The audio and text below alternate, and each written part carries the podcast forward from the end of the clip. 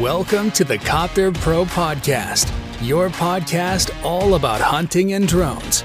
Each episode will help you to understand modern hunting and all about the technology.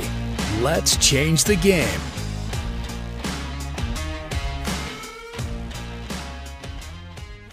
Herzlich willkommen zur neuen Podcast-Folge hier bei Copter Pro und heute mit einem Interviewgast, nämlich Lukas Fabik von der Revierrunde. Servus Lukas, schön, dass du da bist. Stell dich kurz vor, wer bist du, was machst du für die Leute, die dich noch nicht kennen?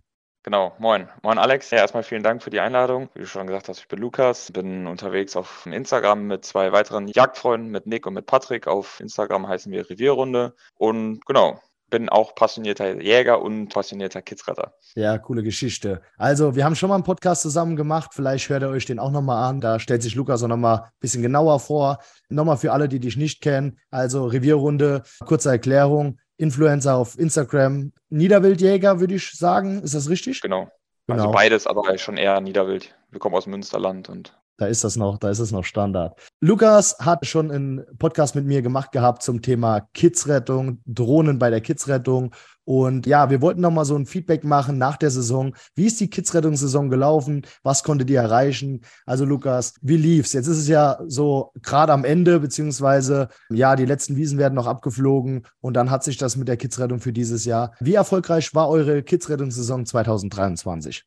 Genau, also es ist eigentlich sehr verhalten erstmal angefangen. Klar, die ersten Anrufe kommen natürlich Richtung Ende April von den ersten Landwirten, gerade viel Milchviehbetriebe haben. Da war tatsächlich ziemlich sehr verhalten. Da haben wir also viele Junghasen gefunden, Kitze erstmal gar nichts und ich weiß nicht, das kennst du wahrscheinlich Alex auch oder das kennen auch wahrscheinlich die Zuhörer. Irgendwann ist man in so Gruppen drin, in Facebook-Gruppen, da werden dann die ersten Kitze reingepostet, dann wird man natürlich auch nervös. Jetzt will man auch das erste finden und tatsächlich hat bei mir das sehr, sehr lange gedauert. Ich hatte viele Einsätze, ich glaube knapp 17 Stück, bevor ich das erste Kitz gefunden habe. Vorher haben wir natürlich auch ein paar Junghasen gefunden, ein paar Gelege, aber die Kitze blieben immer aus und Genau, ich habe mal aufgeschrieben, am 16. Mai habe ich das erste Kids gefunden, dann direkt vier Stück.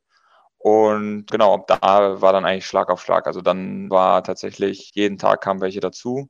Genau, jetzt am Ende der Saison habe ich 99 Kitze und einen Dammkalb alleine. Ist auf jeden Fall schon mal sehr erfolgreich gewesen. Top.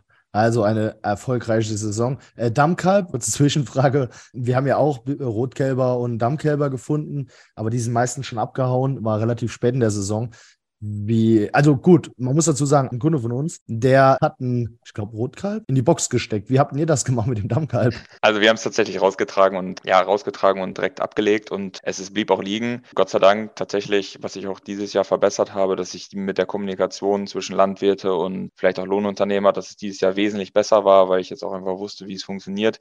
Und zum, ich würde schon sagen, zu 90 Prozent wurde direkt danach geschnitten. Also quasi ich bin vorausgeflogen, der Lohnunternehmer ist losgefahren und das war in diesem Fall auch so. Wir konnten perfekt abwarten. Wir sind an der Hecke stehen geblieben, konnten das Dammkalb beobachten und direkt wurde äh, geschnitten. Und innerhalb von einer halben Stunde war das die Wiese unten und so konnten wir auch die Gefahr umgehen, dass es wieder reinläuft. Aber es war schon ziemlich groß und ich habe auch überlegt, soll ich es jetzt in eine Kiste stecken? Aber es war schon, ja, schon ein anderes Kaliber als ein so, Cricket. So groß sind unsere Boxen nicht. ja.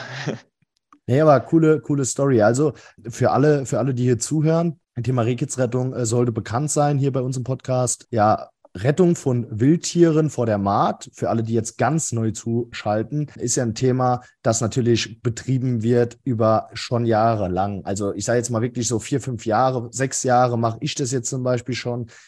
Du hast angefangen letztes Jahr, meine ich? Vorletztes Jahr. Also, Vor, vorletztes Jahr, vorletztes genau. Jahr, stimmt. Und genau. seit ja, seit vorletztem Jahr, wie hat sich denn das entwickelt so? Weil du gesagt hast, die Kommunikation ist besser geworden. Hast du das Gefühl, dass mehr Landwirte sich bei dir gemeldet haben jetzt diese Saison? Also ich muss tatsächlich sagen, gut, ich meine, auch vielleicht zum technischen Hintergrund, wir sind erst gestartet mit der Unique, sind dann umgestiegen auf DJI. Dadurch wurden auch die Flächenverhältnisse viel, viel größer. Also wir konnten viel mehr Fläche schneller absuchen. Es war halt wesentlich ein, ein technischer Fortschritt. Tatsächlich ich habe das, Gefühl gehabt, es brauchte so ein bisschen Zeit, bis die, bis die Landwirte das verstanden haben. Also ich habe jetzt das Gefühl, seit letztem Jahr ist echt so der Schägel umgefallen und dieses Jahr, es waren fast jeder Landwirt hat sich tatsächlich gemeldet, hat gesagt, ey, hier, ich, ich muss es machen. Also das Verständnis wird immer mehr bei, der Land, bei den Landwirten. Und ähm, ich glaube auch, dass die ganze Jägerschaft mittlerweile verstanden hat, dass es da eine Möglichkeit gibt. Als wir damals angefangen sind, haben wir die Drohne ja auch von dir bekommen. Ich glaube, da war das alles noch sehr in den, in den Startlöchern. Da waren immer mal vereinzelt Anrufe. Aber wie gesagt, jetzt war eigentlich mittlerweile durchgängig Anrufe. Ich kriege jetzt auch noch immer viele Anrufe. Ich fliege auch jetzt, weil ich sage auch immer, wie soll ich das dem Landwirt erklären? Ich, ich, jetzt sind, kann ich ihm nicht sagen, die Kitze sind zu groß, ich suche nicht mehr. Ich suche mhm. trotzdem. Klar, ich kann da nicht mehr viel machen. Ich finde kaum noch Kitze, die klein sind, die man raustragen kann. Aber es ist einfach, wenn er sich schon meldet, dann muss man natürlich auch suchen. Ja, ja, auf jeden Fall. Und das vermittelt ihm ja natürlich auch irgendwo. Es können sich die Witterungsbedingungen ja auch ändern. Wenn jetzt zum Beispiel nächstes Jahr wieder früher oder später geschnitten wird, sagen wir mal so, oder der zweite Schnitt, sagen wir mal, noch Mitte Juni ist. So, und dann sagt er, ach, da waren die ja letztes Jahr groß genug, da, da braucht der nicht mehr fliegen, den brauche ich nicht mehr anrufen. Nee, machst du schon hundertprozentig richtig, muss ich sagen. Also da sollte man auch drauf achten. Ja, technisch Du hast die Mavic 2 Enterprise Advanced noch im Einsatz. Und wie hat das alles funktioniert diese Saison? Bist du klargekommen? Hast du bei euch, wie, wie groß sind die Flächen bei euch? Nur, dass man das mal, damit man so einen Anhaltspunkt hat. Oder also ich muss jetzt sagen, im Münsterland sind die Flächen natürlich nicht groß. Es fängt halt da wirklich an unter einem Hektar, aber geht dann manchmal schon auf bis zehn Hektar ähm, große, natürlich alte Kuhwiesen oftmals, wo wirklich das Rehwild auch drin liegt oder irgendwelche Streuobstwiesen. Das geht sehr gut. Also gesagt, der technische, das technische Upgrade auf die Zweier war auf jeden Fall absolut sinnhaftig. Wie gesagt, man, man fliegt es echt mit der DJI super gut ab. In dem Umkehrschluss sind wir dann ja auch irgendwann dazu gekommen und sind auf Alex dann zugekommen, dass wir gesagt haben, okay, für uns lohnt sich vielleicht auch der Upgrade auf die Dreier. Aber seitdem die tatsächlich die, die Zweier im Einsatz war, wir haben wesentlich mehr Fläche geschafft, wesentlich zuverlässiger und ja, wesentlich unabhängiger. Also DJI, ich habe das immer so ein bisschen verglichen. DJI ist ein bisschen für mich wie ein, wie ein iPhone, damit kann eigentlich jeder umgehen. Es ist einfach super easy und bedarf jetzt auch nicht viel Übung. Ja, man muss ein bisschen das Verständnis dafür haben, wie eine Drohne funktioniert, äh, wie man die mit umgeht, aber sonst, wie gesagt, ich glaube eigentlich, dass jeder damit umgehen kann. Ja, das, das haben wir auch bewiesen, muss ich ehrlich sagen. Also, wenn man die Leute richtig schult und denen zeigt, wie das funktioniert, dann äh, kriegen die das auch geregelt. Also ist jetzt keiner, der dran, dran verzweifelt ist, sage ich jetzt einfach mal. Also ja, ich denke, so. man muss ein bisschen wissen, wie es geht, also wie mit den Kids umgegangen wird und so weiter. Aber ich glaube, kann ich auch nur jedem raten, nimmt die Schulungen, Unterlagen oder die, die Schulungen von Alex teil. Da wird eigentlich allem alles suggeriert, wie man es macht. Also wie gesagt, wir haben auch unser ganzes Wissen daher. Teilweise rufe ich Alex teilweise um vier Uhr äh, morgens an, mhm. wenn ich irgendwo am Fliegen bin und habe eine Frage, dann frage ich ihn. Und wie gesagt, in dem Schulungstool ist eigentlich alles vorhanden, was man braucht, um eine erfolgreiche Saison zu, durchzustarten. Ja, vielen, vielen Dank für das Lob. Das freut mich. Jetzt mal noch eine andere Frage. Und zwar, wie habt ihr euch organisiert? Also, ich muss jetzt vorstellen, oder ihr müsst euch vorstellen, ihr Zuhörer, man wird angerufen von dem Landwirt oder man ruft ihn selber an und sagt, ey, wie weit bist du? Dann sagt er, ja, in zwei Tagen, sagen wir mal, in zwei, drei Tagen will ich mähen. Das ist noch der beste Fall. Und wie organisiert ihr euch dann? Wann habt ihr angefangen? Wie habt ihr die Kitze rausgetragen? Habt ihr sie rausgetragen? Habt ihr sie abgedeckt? Wie habt ihr sie freigelassen? Vielleicht erzählst du mal dazu was. Also bei uns ist es eigentlich tatsächlich mit dem Schritt angefangen, dass ich erstmal ein bisschen aktiv Werbung dafür gemacht habe, letztes Jahr auch und das tatsächlich auch viel Mundpropaganda. Ich habe dann natürlich immer dazu gesagt, im besten Fall, wie du schon sagst, 48 Stunden, oftmals sind es 24 Stunden oder ein bisschen weniger, dass sich die Leute melden und sagen, ey, morgen wird geschnitten oder Landwirt will schneiden oder Lohnunternehmer will schneiden, dass sich die Leute dann halt melden. Ich dann tatsächlich mich mit dem erstmal verständigt habe, weiß der Jäger Bescheid, wenn das jetzt nicht der Kontakt über den Jäger kam, dass ich da auch rechtlich auf der sicheren Seite bin, dass wir uns dann halt eben kurz ab, äh, kurz schließen, wann wir suchen, wann geschnitten wird. Dieser Informationsaustausch, der ist für mich wichtig, dass ich halt weiß, okay, wenn er mir sagt, ich schneide um 15 Uhr, dass ich jetzt nicht morgens da um 4 Uhr die Kids raustrage, dass ich das ein bisschen für mich einordne.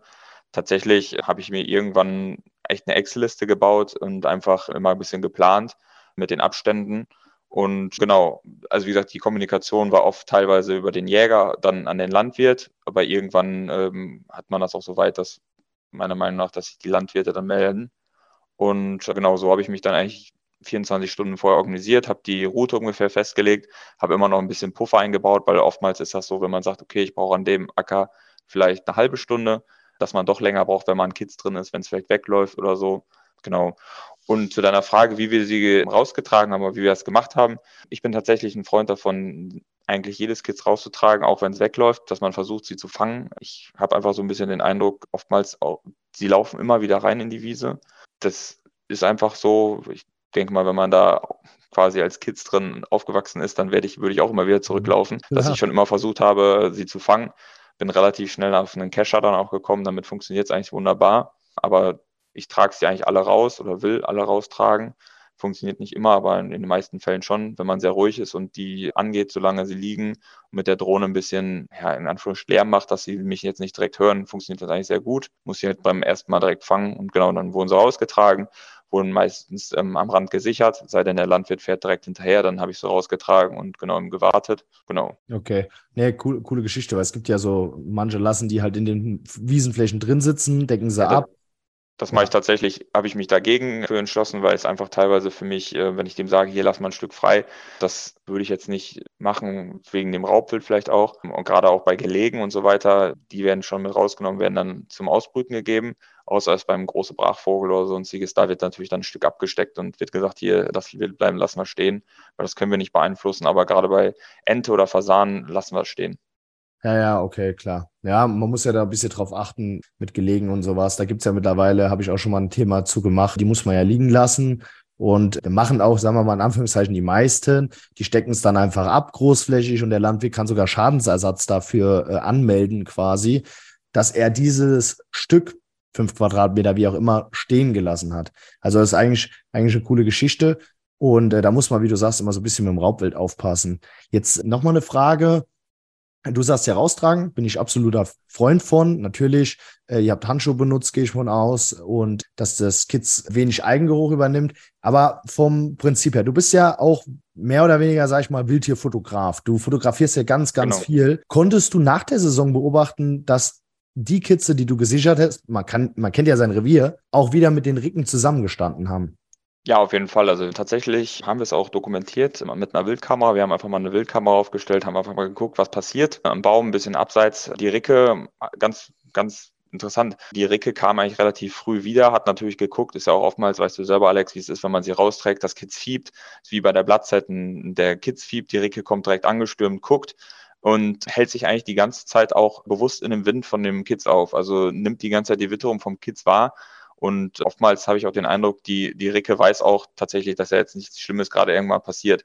Und unmittelbar danach, als wir die Kiste hochgenommen haben, das Kids bleibt sehr still liegen, ähm, kommt die Ricke auch direkt hin und, und holt es halt direkt weg. Ja, cool. Und du hast auch Aufnahmen machen können, wo jetzt zum Beispiel die Ricke mit den Kitzen auf. Ich, ich sehe das zum Beispiel bei unserem Revier, fahre die Straße lang, weiß, da habe ich zwei rausgeholt und dann sehe ich die Ricke da mit den zwei Kitzen stehen. So, jetzt fotografiere ich nicht. Das heißt, ich gehe jetzt nicht so bewusst darauf ein, sondern ich versuche das vom Revierverständnis abhängig zu machen. Aber ja. eine coole Geschichte auf jeden Fall. Also du konntest das auf jeden Fall auch beobachten, oder wie? Auf jeden Fall. Also wie gesagt, das ist auf jeden Fall auch wenn manche sagen, sie glauben es nicht, aber es ist immer so, wie gesagt, ich kenne jetzt keinen Fall, wo das Kids nicht weggeholt worden ist. Oftmals die Leute, wenn ich sage, hier, die Leute gehen ja oft gerne nochmal nach, abends nochmal gucken, ist das Kids nochmal irgendwo mit der Wärmebildkamera kurz gucken und bis jetzt immer alle weggekommen. Okay, okay. Sag mal, wart ihr das? Ich, ich habe so viele Kids gesehen diese Saison, ich weiß das gar nicht mehr. Hattet ihr nicht einen Kids, das sogar noch in der Auffangstation musste? Genau, es, da sagt, muss ich auch wieder sagen, das ist der Vorteil der Wärmebilddrohnen. Wir haben einen Anruf bekommen von einem, von einem Jäger, dass tatsächlich eine Ricke bei einem Verkehrsunfall ums Leben gekommen ist. Und ja, die wollten eigentlich einen Autobahnwall einmal abfliegen. Habe ich gesagt, ja, Autowall, Autobahnwall ist schwierig mit der Drohne. Ich kann den Grünstreifen davor einmal abfliegen. Die haben diese fünf Meter, äh, die die zu Gewässer abhalt, ab, Abstand halten müssen sind da aber drüber her und haben dann das Kids gefunden, haben es dann auch ein bisschen beobachtet. Der, der Land, Landwirt und der Jäger, die haben sich da hingesetzt und das einfach mal ein bisschen beobachtet und tatsächlich nach mehreren Stunden kam es nicht und wir haben es dann spät abends nochmal rausgetragen und tatsächlich der eine Pächter ist auch, auch Tierarzt, hat dann auch gesehen, dass das Kids total abgekommen ist. Also es lag da schon jetzt mehrere Stunden, ohne dass es ähm, gesäugt worden ist. Du sagtest selber mal, Kitze müssen alle äh, vier bis fünf Stunden mal Milch bekommen. Mhm. Und äh, das war bei dem Kids auf jeden Fall nicht so. Es hatte mehrere Stunden nichts ähm, und das, wie gesagt, auch vom Tierarzt. Und es ist dann zu einer älteren Dame gegangen, die sich spezialisiert hat auf Kids aufziehen. Und genau, also da muss man auch sagen, die Drohne ist teilweise unersetzlich für in, in vielen Bereichen. Lebt das Kids noch? Ja, tatsächlich aufgezogen worden. Sie wildert die bei uns hier in, einem, in einer größeren Waldregion auch aus, hat ein Agreement mit den Jägern, dass die äh, Kitze, die markiert sind, sie markiert die tatsächlich, weil sie halt einfach nicht mehr als wild gelten, weil sie halt ja, händisch aufgezogen worden sind, dass die auch geschont werden. Ja, da muss man auch mega aufpassen. War das ein Bock oder weiblich? Äh, das war ein Bock jetzt. Also äh. sie sagt selber, sie kann keine Bock, Böcke in, in, einem Gatter halten, deswegen die werden ausgewildert, aber da hat sie das Agreement mit den Jägern. Ja, dazu noch genau. vielleicht eine Anekdote. Ähm, wenn ihr, wenn ihr sowas habt und vielleicht jetzt alle Leute, die jetzt irgendwelche Kitze aufziehen, wendet euch da echt an Profis, weil ein Bock Äh, Grüße gehen raus an meinen Freund Marco Weber von Wildtier Lorelei, der hat gesagt, ein Bock kann absoluter Mörder werden. Denn wenn man einen Bock auswildert und der war zu lange quasi in Aufzucht, Handaufzucht und nicht wild gehalten, dann kann der schon zu einer Killermaschine werden. Also der fängt dann an, auf Spaziergänger und sowas loszugehen. Ne? Deswegen, also Appell da draußen an euch, wendet euch bitte immer bei sowas an Profis, Tierarzt mit einbeziehen, äh, eine Person mit einbeziehen, die sich darauf spezialisiert hat, das zu machen. Marco will das ja auch, revelt wieder aus, teilweise, nicht alle. Und da finde ich aber ein cooles Agreement. Nur so Anekdote am Rand, sonst fangen die Leute gleich die Kitze, ziehen die auf und schmeißen die Böcke da auf, den, auf die Wanderer los. Ja, das bringt, bringt ja auch nichts. Nee, cool. Also mal so eine Frage vom zeitlichen Ablauf her. Wann habt ihr angefangen? Ich sag mal, du hast, was für Flächen seid ihr geflogen? Was für Größen? Und wann habt ihr da angefangen? Also tatsächlich Richtung, ich, ich glaube irgendwie Richtung 20. April kam der erste Anruf. Tatsächlich das erste Ackergras, was halt die, die Kuhbauern brauchen für Silo, äh, fürs Grassilo, was dann umgepflügt wird, dann Mais draufgelegt wird. Das fing halt tatsächlich an. Gut, ich meine, weiß selber, wie das ist. Das Ackergras ist total rau, da ist kaum Revel drin. Am Rand hast du mal immer mal wieder was stehen oder auch mal ein paar Junghasen, aber tatsächlich tief drin ist kaum was mal ein Entengelege. Genau, und das ging dann eigentlich fast einen Monat, dass wir mal geflogen sind und kein Kids gefunden haben und dann ging es Schlag auf Schlag. Ja, okay, cool. Und dann seid ihr morgens, wann habt ihr angefangen? Wie viel Uhr circa? Kommt immer auf, den, auf die Aufträge natürlich an. Ich bin ja eigentlich im Münsterland eigentlich rigoros unterwegs. Äh, ich habe jetzt keine kilometertechnische Begrenzung. Ich mache es für viele Freunde, aber auch Bekannte. Und kommt immer darauf an, wie viele Aufträge ich habe, wie nah die beieinander lagen ich, eigentlich hatte ich immer so eine durchschnittliche Zeit, dass ich um ähm, 4 Uhr aufgestanden bin und dann immer spätestens 4.30 Uhr an der Fläche war. Ähm, aber ich hatte auch schon mal Einsätze, da bin ich 2.30 Uhr angefangen. Also stand ich dann 2.30 Uhr an der Fläche, weil es einfach anders möglich nicht war. ja, okay, gut. Äh, mitten in der Nacht. Auch coole, coole Geschichte. Hast du einen Scheinwerfer dann drauf gemacht bei der Zweier? Genau, bei der Zweier hatte ich dann einen Scheinwerfer drauf. Das funktioniert wunderbar. Gut, ich meine, man muss natürlich ein bisschen aufpassen mit Hindernissen. Aber ja, ich, ich sag mal so, wenn man sich da echt mit, mit der Drohne viel auseinandersetzt, dann klappt das eigentlich sehr gut. Jetzt kommen wir zum Thema Drohne. Wie wir eben angesprochen haben, du hast schon ein paar Drohnen hinter dir. Warst du äh, einer der ersten, mit dem wir zusammengearbeitet haben in dem Bereich so. Wir waren da ja auch, ich sag mal, wir sind selber viel geflogen, aber da war jetzt so Instagram-technisch oder generell haben sich viele Leute gar nicht dafür interessiert. So, jetzt seid ihr Niederwildjäger, habt euch schnell gemeldet, habt gesagt, ey, wir brauchen sowas fürs Revier und sei das ja jetzt schon ein bisschen am Machen. Du hast die Drohnenära jetzt so ein bisschen miterlebt. Jetzt mal von der Basics her. Unique, okay, andere Technik, DJI, deutlich effektiver, bessere Wärmebildkamera und vor kurzem hast du dann noch eine Entscheidung getroffen, vielleicht ein äh, paar Takte dazu tatsächlich, wir haben uns irgendwann mit Alex auch kurz geschlossen, haben gesagt, so, okay, bei uns geht es immer weiter. Wie können wir uns noch verbessern? Und gut, dann wurde auch irgendwann die Entscheidung getroffen, dass wir auf die Dreier umsteigen. Alex hat uns dann auch äh, geholfen, die Drohne zu vermitteln, so dass wir jetzt auch auf die Dreier umgestiegen sind. Und genau, ich bin tatsächlich jetzt seit einer Woche gut am Testen. Ist tatsächlich was ganz anderes, also fühlt sich ganz anders an. Ich habe zu Alex letzte Tage noch gesagt, das fühlt sich an, als hätte die Drohne ein Turbo. Die ist wesentlich sportlicher und wenn man dann mit der alten nochmal so ein bisschen hantiert, da denkt man, da fehlt irgendwas. Also die 3T, die ist mhm. wesentlich schneller, man kann wesentlich höher fliegen und ich habe dir auch schon gesagt, der Zoom ist einfach pervers. Also was man da alles mit finden kann, es ist, ist wesentlich angenehmer, damit zu fliegen, weil man einfach dieses, sag mal, bei der DJI Mavic 2, man verliert viel Akku durch dieses Hoch, man findet was, man geht runter, man guckt, was ist es, was ist es und mit der 3T hat man einfach diesen Zoom. Natürlich, wenn das Kids verdeckt liegt, muss man auch runtergehen, aber man kann halt vieles abschöpfen, wenn es halt einfach offen liegt, dass man einfach direkt reingucken kann und im 90-Grad-Winkel reingucken kann. Das ist auf jeden Fall echt Hammer. Ja, und vor allem, ich sage jetzt mal so, der Umstieg für alle, die jetzt zuhören, die sagen, wow, ich habe die zwei ja, was kann ich dafür verlangen, ist so eine so ein Thema. Also zwischen 4.000 und 4.500 Euro kriegt man die mit vier Akkus. Ne? Das heißt, äh, wenn man die jetzt verkauft, hat man einen kleinen Preisverlust, das ist wie bei so einem iPhone oder sowas. Aber es lohnt sich auf jeden Fall. Wenn ihr umsteigen wollt, dann steigt jetzt um. Denn ja, ich sag mal, die Technik wird natürlich nicht moderner und der Mavic 3, selbst wenn irgendwann mal eine Vierer kommt, ist ja dann trotzdem nicht alt. Das muss man ja auch sehen. Das ist wie ein iPhone 13.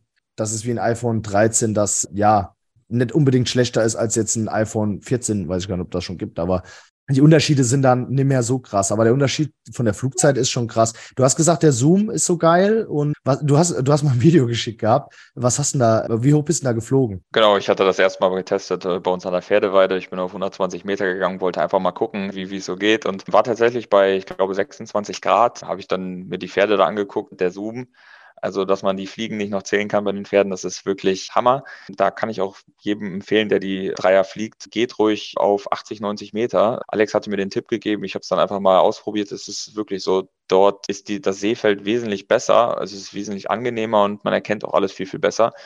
Und ich habe dann selbst bei 26 Grad im Weizenacker mal eben schnell ein paar Hasen ausgemacht. Das ist echt super. Man kann da super reinzoomen und genau. Flugzeittechnisch, was sagst du? Ja, ist ein, was ganz anderes äh, zu der Zweier. Also ich sag mal so, die Zweier natürlich, wenn man jetzt zwei, drei Jahre lang geflogen ist, äh, natürlich müssen wir uns nichts vormachen, irgendwann die Akkus werden ein bisschen schwächer, das ist bei jedem technischen Gerät so. Aber wir waren jetzt irgendwann, dass wir auf 20 Minuten waren und dann auch eingestellt haben, ab fünf Minuten, dass wir die Drohne zurückholen mit Landen und da muss man auch einrechnen, dass man vielleicht mal nicht gerade irgendwie auf einem guten Platz landen kann, dass man sie vielleicht fangen muss oder mal doch irgendwo einen Kitz hat, dass man da ein bisschen einen Puff hat. Also sprich, wir kamen dann auf 15 Minuten Flugzeit. Das ist natürlich mit der jetzt hier ganz was anderes. Ich habe die versucht leer zu fliegen, um den Akku ein bisschen zu schonen. Ja, ich stand dann da irgendwann halt 40 Minuten und bin halt von links nach rechts geflogen, damit die Drohne leer wird. Das ist auf jeden Fall schon was ganz anderes und für mich ein absoluter Gamechanger weil es ist einfach so, dass in der Kids-Rettungssaison, ich lade die Akkus teilweise im Auto wirklich auf, also habe da extremen Stress und ja, wenn man dann mal einen Kids findet, dann kann man es also zur späteren Saison vielleicht nicht direkt raustragen, dann immer dieses Hin und Her, ich muss das Kids wieder ausfindig machen in der Wiese, hat sich wieder hingelegt, ich muss die Leute wieder neu koordinieren, da liegt es, das verbraucht viel Akku in der Zeit, wo die ganze Zeit die Drohne steht, verbraucht sie ja trotzdem Akku und da muss ich einfach sagen, dass die, die Dreier dann schon absoluter Gamechanger ist mit über 40 Minuten. Das, das muss ich schon echt sagen, das ist echt ein, ein absoluter Gamechanger für die Drohne. Ja, das, das auf jeden Fall. Also Akkulaufzeit ist der Schlüssel zum Erfolg, sage ich immer. Nee, also äh, mega cool und äh, ich wünsche dir auf jeden Fall viel Erfolg dabei, jetzt auch bei der nächsten Saison und jetzt auch bei den weiteren Einsätzen. Vielleicht wird ja mal, keine Ahnung, Felderjacht beziehungsweise Wildschadenvermessung. Man kann die ja für vieles einsetzen. Hast du mal die Normalbildkamera, du bist ja Fotograf, mehr oder weniger Normalbildkamera getestet? Die kann nämlich auch schon richtig was. Die kann schon, ja, ich habe mal ein Videos genommen. Tatsächlich schade für zum Beispiel Reels, dass man sie jetzt nicht auf, auf Hochkant stellen kann. Aber das kann man natürlich rausschneiden. Aber so ein, zwei Aufnahmen habe ich jetzt auch schon gemacht, ja. Ja, cool. Weil äh, da musst du auf jeden Fall, also da, das habe ich jetzt bei ganz vielen gesehen, durch die Zoom-Kamera kriegt man natürlich Wildtieraufnahmen hin, weil man die Entfernung halten kann zu dem mhm. Tier, dass das gar nichts mehr mitkriegt. Das geht, ging ja bei der Advance gar nicht so. Genau. Ja? Und das ist halt eine geile Geschichte, weil man kann ja im Endeffekt weit wegbleiben und kriegt halt Aufnahmen, die man so noch nie so gesehen hat. Bestes Beispiel, wie wir hier bei Paul und Gerold waren und haben da die, die Hirsche von oben gefilmt während der Drücke. Ja. Das hättest du mit einer mit einer Zweier oder generell mit einer Mavic Pro oder so hätte sogar machen können. Und das ist so geil, wenn das kombiniert ist, finde ich. Äh, deswegen ja. äh, bin ich mal gespannt auf die Aufnahmen. Du schickst ja immer schön Aufnahmen, wenn, äh, wenn du was gefunden hast. Bin ich echt gespannt. Genau, kann ich auch nur eigentlich jedem raten. Wir hauen eigentlich mal alles in eine Story. Könnt ihr gerne gucken. Oder bei Alex, genau auf Instagram. Revierrunde, zusammengeschrieben, oder? Genau, Revierrunde zusammengeschrieben. Ja. So, Revier, Revierrunde ist das Thema, ne? Ja, was wollte ich, was wollte ich noch fragen? Jetzt, jetzt muss ich ein bisschen spontaner werden, denn ja, meine Fragen gehen mir langsam aus, weil du, du greifst natürlich schon viel vor. Das Skizzenungsthema ist ein Thema, da können wir tagelang drüber sprechen. Ich finde es ich find's einfach eine geile Geschichte. Ich finde da so schön die Entwicklung zu sehen, dass ihr verschiedene Modelle im Einsatz habt, immer erfolgreicher werdet. Eure schwarzen Kitze, das ist, das ist noch ein Thema. Habt ihr viel schwarzes Rehwild eigentlich? Also in Münsterland sind tatsächlich so ein paar Ausläufer von Niedersachsen. Ich meine, in Niedersachsen sind ja echt viel diese in Anführungsstrichen Moorböcke. Mhm. Ist natürlich im Münsterland schwappt das immer so ein bisschen rüber. Also ich würde jetzt schon sagen, bei den 100 Kitzen quasi, die ich gefunden habe, waren, sind jetzt zwei schwarze bei gewesen. Also es ist schon eine Seltenheit, ist auch was Besonderes hier im Münsterland und ist natürlich, wie gesagt, ich sage auch immer, ist ja egal, welche Farbe sie haben, sie müssen gerettet werden, aber mhm. es ist schon irgendwas Besonderes. Also es freut sich freuen die meisten Jäger sich schon mehr drüber, aber wie gesagt, mir ist das eigentlich egal. Ich freue mich über jedes Kitz, was gerettet ist und genau, aber ist, wie du schon sagst, ist schon was Besonderes.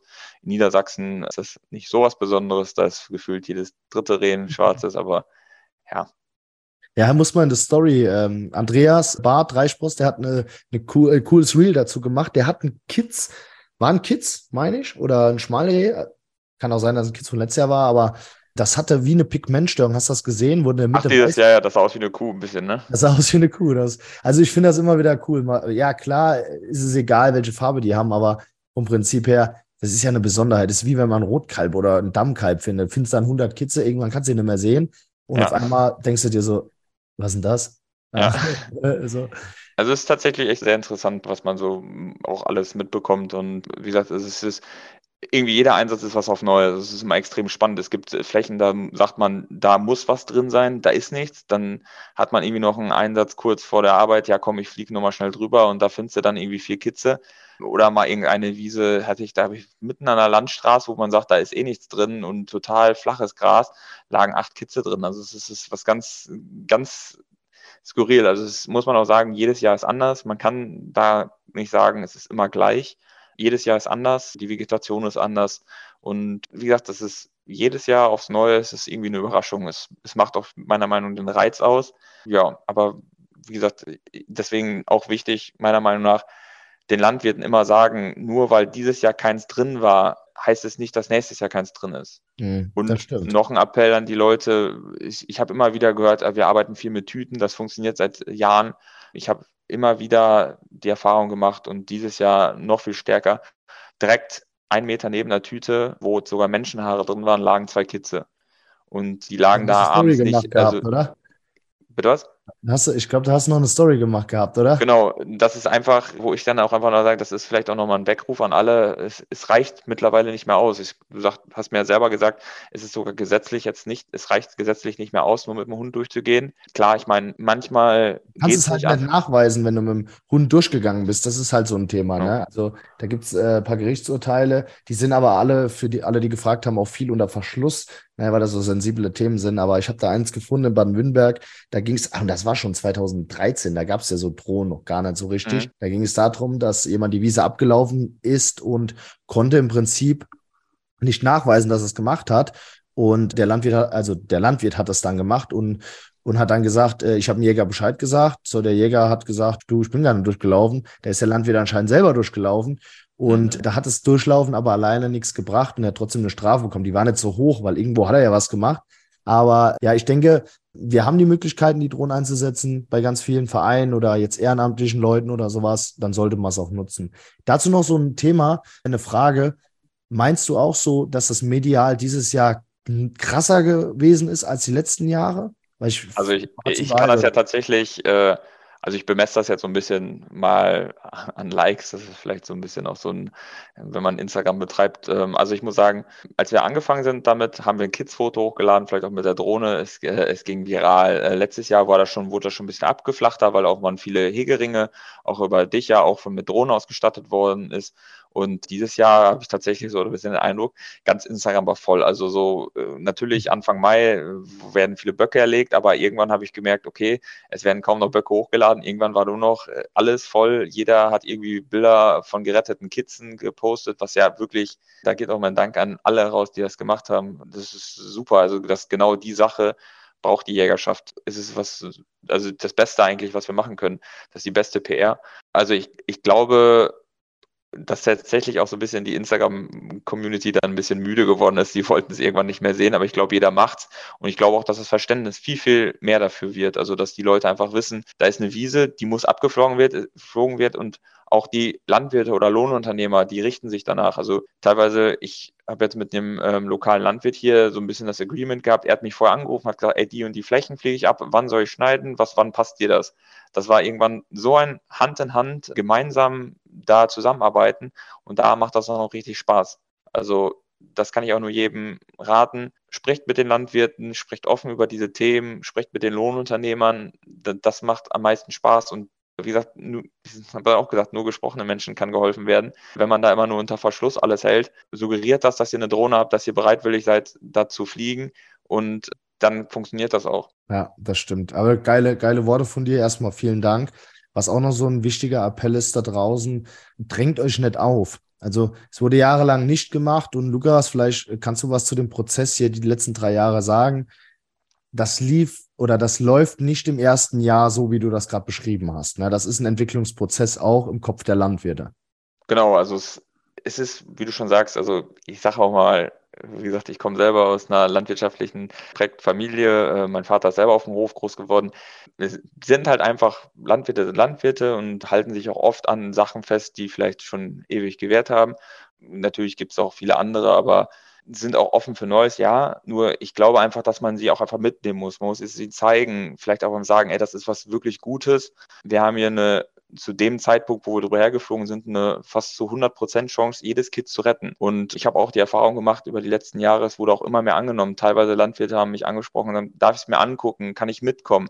Mhm. Und schlussendlich, wenn man auch dem Landwirt dann vielleicht ja gerade mal keine Zeit hat, aber man auch das Foto zukommen lässt, komm, ich habe hier gerade ein Kids rausgetragen, das ist für die, da, die haben auch Pipi deine Augen. Also das ist wunderbar. Also das geht eigentlich jedem Menschen nah, wenn er so ein Kids daraus trägt. Deswegen, wie du schon sagst, man, man kann nicht verlangen, dass es von jetzt auf gleich angenommen wird. Das dauert seine Zeit. Da ist vielleicht auch einfach die Öffentlichkeitsarbeit wichtig. Deswegen auch bei Versammlungen von der Jägerschaft oder auch von den Landwirten einfach hingehen und darüber informieren. Zum Beispiel jetzt bei mir, ich habe es darüber geschafft, dass es zum Beispiel auf, auf den örtlichen Reitturnieren ein Aufsteller steht und so weiter der Kreisjägerschaft, dass da steht hier, wir haben eine Drohne mit, mit einem QR-Code mit den Handynummern, dass die Leute sich direkt melden können und direkt, ja, direkt Kontakt aufnehmen können, dass es halt sehr unkompliziert geht, dass es über WhatsApp geht und so weiter dass man einfach auch ein bisschen den Leuten das Bewusstsein schafft und zeigt, wie es geht. Ja, vollkommen richtig.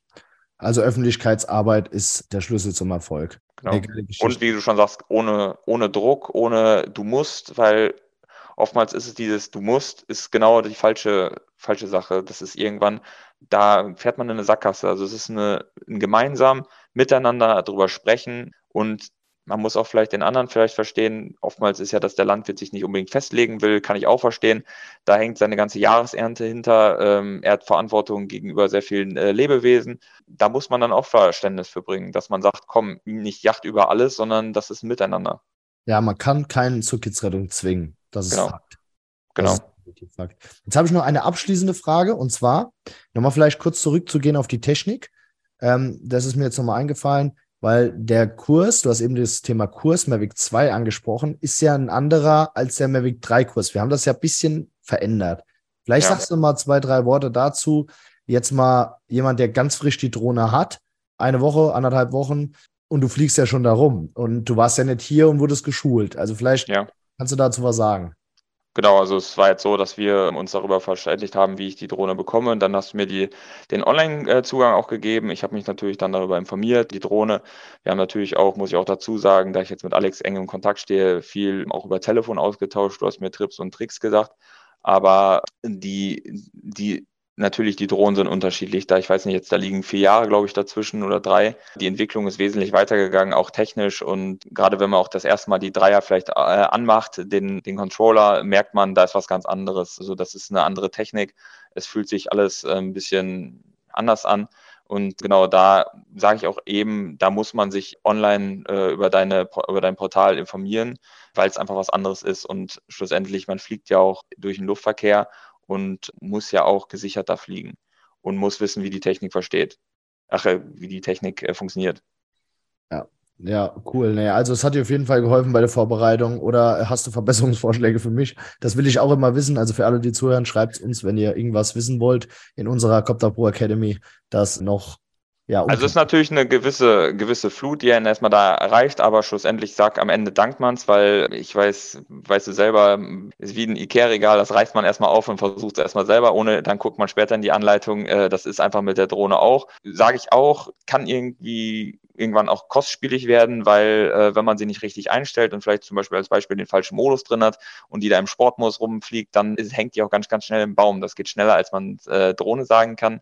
Das meiner Meinung nach wirklich vorher hinsetzen, wirklich anhören, vielleicht auch mit Leuten, die, mit denen vielleicht man das zusammen machen möchte, vielleicht anhören. Es hilft jedem. Man wird da nicht dümmer durch und wie gesagt, wie ich schon sagte, es passiert schneller, dass die im Baum hängt, wenn man was Falsches eingestellt hat.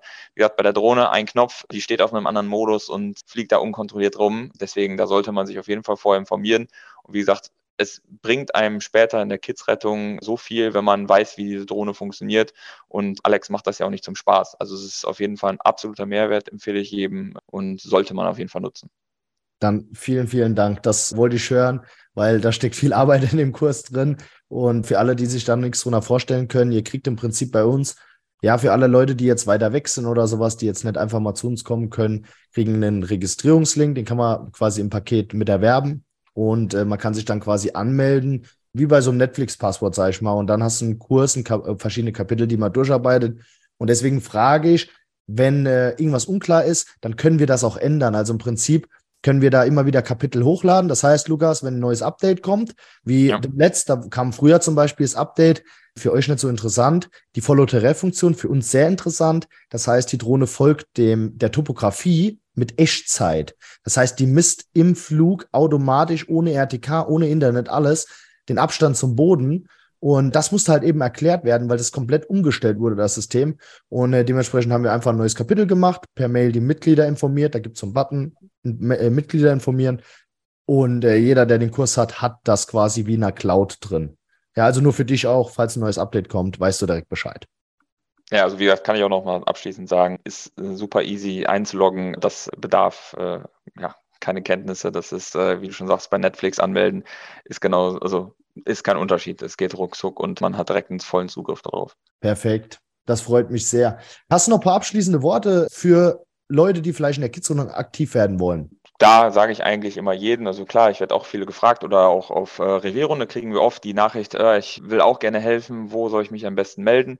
Natürlich, wenn man total verrückt ist, kauft man sich eine eigene Drohne und gründet ein eigenes Team. Wenn man jetzt sagt, okay, ich habe vielleicht die finanziellen Mittel nicht, weil ich will es nicht so, aber ich will trotzdem teilhaben, dann einfach mal an den örtlichen Drohnenpiloten, wo man weiß, dass sie suchen oder an die Hegeringe wenden, sagen, hier, ich möchte gerne helfen, ich habe Zeit, in den und dem Zeitraum kann ich mal mitkommen oder kann ich mir das mal angucken. Da ist auf jeden Fall immer Bedarf da, weil schlussendlich das alles ja, ehrenamtlich läuft und die sind über jede Helfenhand, freuen sie sich. Genau, das ist eigentlich mein Tipp immer eigentlich, da, die nehmen jeden auf, also es, da wird kein Unterschied gemacht. Und ist auch besonders für Jungjäger, die vielleicht auch die erste Erfahrung machen und vielleicht auch in Reviere kommen möchten, vielleicht auch einfach da mal mit einbringen. Das ist, funktioniert wunderbar. Wie gesagt, da braucht jeder, braucht da mal eine helfende Hand. Und so war eigentlich bis jetzt auch immer die Rückmeldung, dass das wunderbar geklappt hat bei uns hier in der Region. Ich weiß jetzt nicht, wie es bei einer anderen Region ist, aber ich kann mir nur vorstellen, dass es sehr, sehr gut aufgenommen wird. Definitiv, definitiv. Ja, vielen Dank für deinen Appell und äh, vielen Dank, dass du dabei warst, Lukas. Ich würde sagen, ja, wir machen nach den ersten Erfahrungen mit der Mavic 3, wenn du mal vielleicht äh, ein bisschen Übungsflüge gemacht hast, Felder oder dann äh, vor der Kidsrennen nochmal einen Podcast zusammen, wo wir alles nochmal durchgehen, du deine Erfahrungen nochmal teilst, falls du Lust hast. Gerne. Und ich bedanke mich für deine Zeit und ja. ich würde sagen, damit beenden wir die Podcast-Folge, sonst sprengt es natürlich den Rahmen. Wir machen lieber ein paar mehr Folgen, damit ihr immer wieder auf dem Laufenden gehalten werdet. Und ich bedanke mich, Lukas, und wünsche allen, beziehungsweise Lukas und ich wünschen allen Zuhörern Weidmannsheil und macht's gut. Euer Team, euer Team von Revierrunde und von Copter Pro.